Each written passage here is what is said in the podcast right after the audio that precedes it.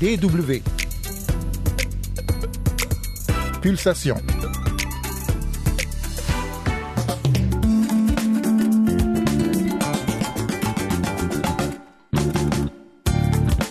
La femme noire, souvent exotisée et fétichisée dans l'histoire de l'art, est à l'honneur dans une exposition de photographie à Londres dont la commissaire nous explique son concept. En fin d'émission, coup de projecteur sur l'indépendance du Bénin, mais tout d'abord, le mot du jour, arme à sous-munitions. Bonjour et bienvenue à toutes et à tous, c'est Yann Durand au micro, c'est Pulsation et c'est parti Le saviez-vous? La guerre en Ukraine bat son plein. Et qui dit guerre dit munitions. Or, vous le savez, dans le conflit, l'utilisation d'armes à sous-munitions est de mise, notamment du côté ukrainien. Eh bien, aujourd'hui, il y a 13 ans, jour pour jour, entrait en vigueur la Convention sur les armes à sous-munitions. Les sous-munitions, qu'est-ce que c'est? Eh bien, selon l'article 2 de la dite convention, le terme arme à sous-munition désigne une bombe ou une roquette classique conçue pour disperser ou libérer des sous-munitions explosives dont chacune pèse moins de 20 kg. Cette munition antimatérielle ou antipersonnelle permet de toucher des surfaces étendues en demandant moins de munitions que les armes classiques.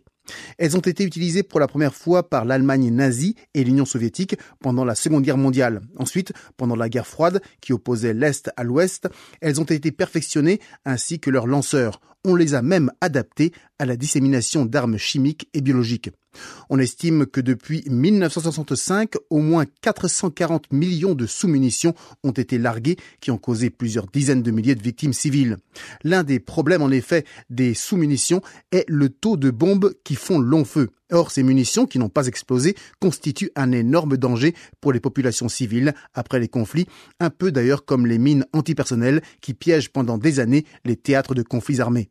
Ainsi, les 108 États signataires de la Convention sur les 193 pays que comptent les Nations Unies s'engagent notamment à ne pas utiliser d'armes à sous-munitions ni à en fabriquer, à détruire celles qui sont en leur possession ainsi que les non explosées sur leur sol et enfin à porter assistance aux victimes de ces armes. À noter que de grandes nations n'ont pas adopté la Convention, c'est le cas notamment des États-Unis, de la Chine, de la Russie et évidemment de l'Ukraine.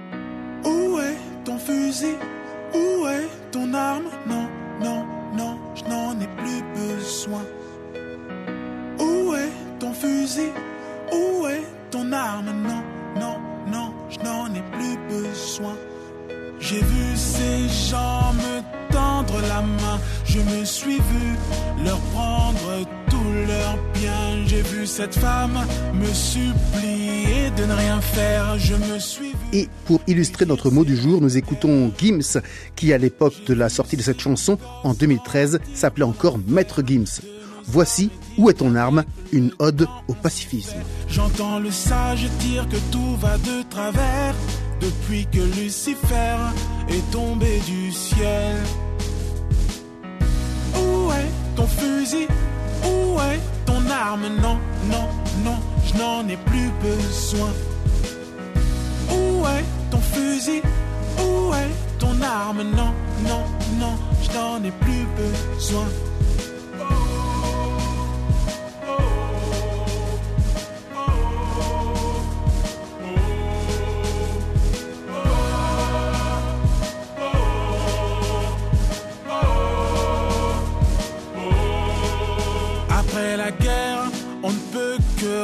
Reposer en paix, assassiné par tout ce que tu représentais. En tuant ton frère, tu sers ton pays. Plus jamais de guerre mondiale, c'est ce qu'on s'était dit. Je ne veux plus traverser mon quartier, la peur au ventre, peur au ventre. Non, je ne veux plus traverser mon quartier, la peur au ventre. peur au ventre. Fusil Où est ton arme? Non, non, non, je n'en ai plus besoin. Où est ton fusil? Où est ton arme? Non, non, non, je n'en ai plus besoin. J'ai vu ce gosse prendre un fusil manipulé par des adorateurs de rubis. J'ai vu cette femme pleurer, crier. Où est mon fils? La guerre l'a pris, madame. Il l'a rendu service. Mais pourquoi on s'aime si l'on sème la haine? Mélangeons nos sens. Vous écoutez la DW, c'est Pulsation, le magazine Jeune et Culture. La femme noire est mise à l'honneur dans une exposition de photos à Londres. Des œuvres de femmes noires et non-binaires sont en effet exposées à la Somerset House. Les clichés montrés remettent en question les stéréotypes et la fétichisation dont les femmes noires ont fait l'objet par le passé dans cette exposition intitulée Black Venus, la Vénus noire. Ce titre rappelle la façon dont les femmes à la peau noire ont été représentées dans l'art au cours de l'histoire. Dans une œuvre exposée appelée Black Rice, Ayana Jackson imagine une femme comme esprit africain de l'eau, une gerbe de feuilles à la main. Elle connecte en quelque sorte son personnage au monde de la nature. Mais l'exposition aspire à quitter le champ des stéréotypes exotiques et sexualisants pour plutôt privilégier les œuvres contemporaines de femmes noires et autres photographes et artistes non binaires.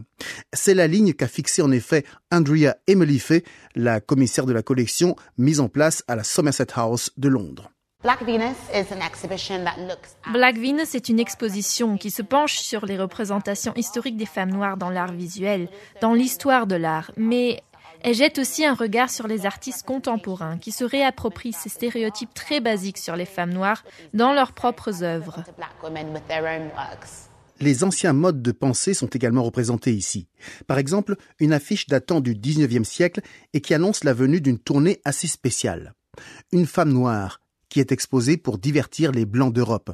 Des gravures caricaturales la montrent presque nue, avec des traits exagérés pour amuser et émoustiller le public. Il s'agit d'une figure tragique de l'histoire de l'abaissement de la femme noire aux yeux des pays dominateurs de l'époque. Kendria Emelife tenait à thématiser dans l'exposition. J'ai pensé à la Vénus Hottentot, cette femme d'Afrique australe, Sartier Bartman. Elle a été emmenée en Europe et a fait l'objet d'une tournée en tant qu'attraction pour montrer sa différence et son hypersexualité. Pour moi, c'est l'un des points de départ qui a conduit à ce que les femmes noires ont été exotisées et fétichisées dans l'art et la culture visuelle. Certaines œuvres plus contemporaines représentent des femmes noires en tant qu'icônes, comme dans Me as Marilyn, un montage photographique qui montre l'artiste Ming Smith, une femme noire, sous les traits de la sex symbole blonde originale Marilyn Monroe. Il s'agit d'un commentaire sur les normes de beauté de la société et sur le fait que les femmes noires ont souvent été exclues lorsqu'il s'agissait de répertorier ou de définir les icônes féminines. Certaines photographies de Black Venus représentent la vie moderne, d'autres s'inspirent de l'histoire des Noirs, des déesses africaines et des parures faciales traditionnelles.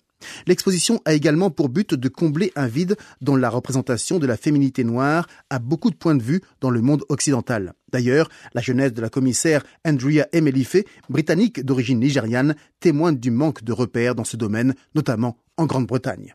So while I was growing up, um, Lorsque j'étais jeune fille, je n'ai pas vu suffisamment d'images de femmes noires. Je pense que c'est l'une des raisons pour lesquelles cette exposition existe. Ma mère m'a raconté l'histoire de la Vénus Hottentot lorsque j'étais très jeune et je pense que ce destin est resté fixé dans mon esprit alors que je cherchais des traces de la femme noire dans l'histoire. Je savais que ces traces existaient, mais elles n'étaient pas abordées dans mon programme scolaire ou lorsque je me suis lancée dans mes études pour devenir historienne de l'art. L'exposition comprend des œuvres de 18 femmes noires et artistes non binaires. Plus de 40 photographies contemporaines sont exposées. Tous abordent de manière différente l'histoire des femmes noires dans l'art avec des sensibilités personnelles, précise Andrea Emelife. Je pense qu'il y a beaucoup d'émotions dans leur expression artistique. Il y a un sens de la protestation dans certaines œuvres. Il y a une image incroyable de René Cox intitulée Hottentot et vous pouvez voir qu'il y a cette sorte de regard vraiment ambivalent, presque inquisiteur.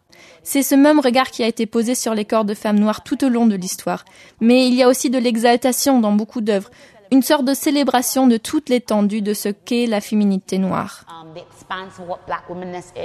Après avoir été si longtemps négligés, les artistes et créateurs noirs se retrouvent donc sous les feux de la rampe, en tout cas au moins jusqu'au 24 septembre à la Somerset House de Londres. Les témoignages que vous venez d'entendre proviennent de l'agence AP. Coup de projecteur. De projecteur aujourd'hui sur l'indépendance du Bénin le 1er août 1960. Il y a donc 63 ans jour pour jour, le Dahomey met fin à la colonisation par la France, qui durait quasiment depuis 1851 et les premiers traités commerciaux. C'est en 1889 que le pays intègre officiellement l'Afrique occidentale française et ses frontières sont établies d'un commun accord avec l'Angleterre, installée au Nigeria à l'est, et l'Allemagne qui occupe, elle, le Togo à l'ouest.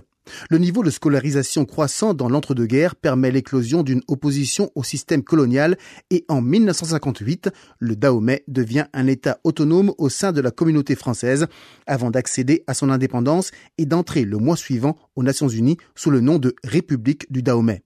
Il s'ensuivit une histoire politique très mouvementée pendant une douzaine d'années en raison des luttes de pouvoir entre les anciennes élites coloniales, pour la plupart originaires du Sud.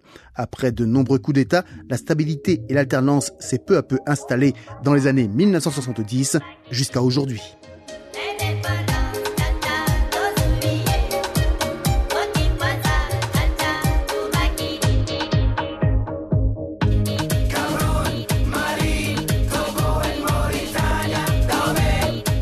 Se quitte en musique avec un hymne à l'indépendance des pays africains chanté par une grande voix béninoise, Angélique Kidjo dans One Africa.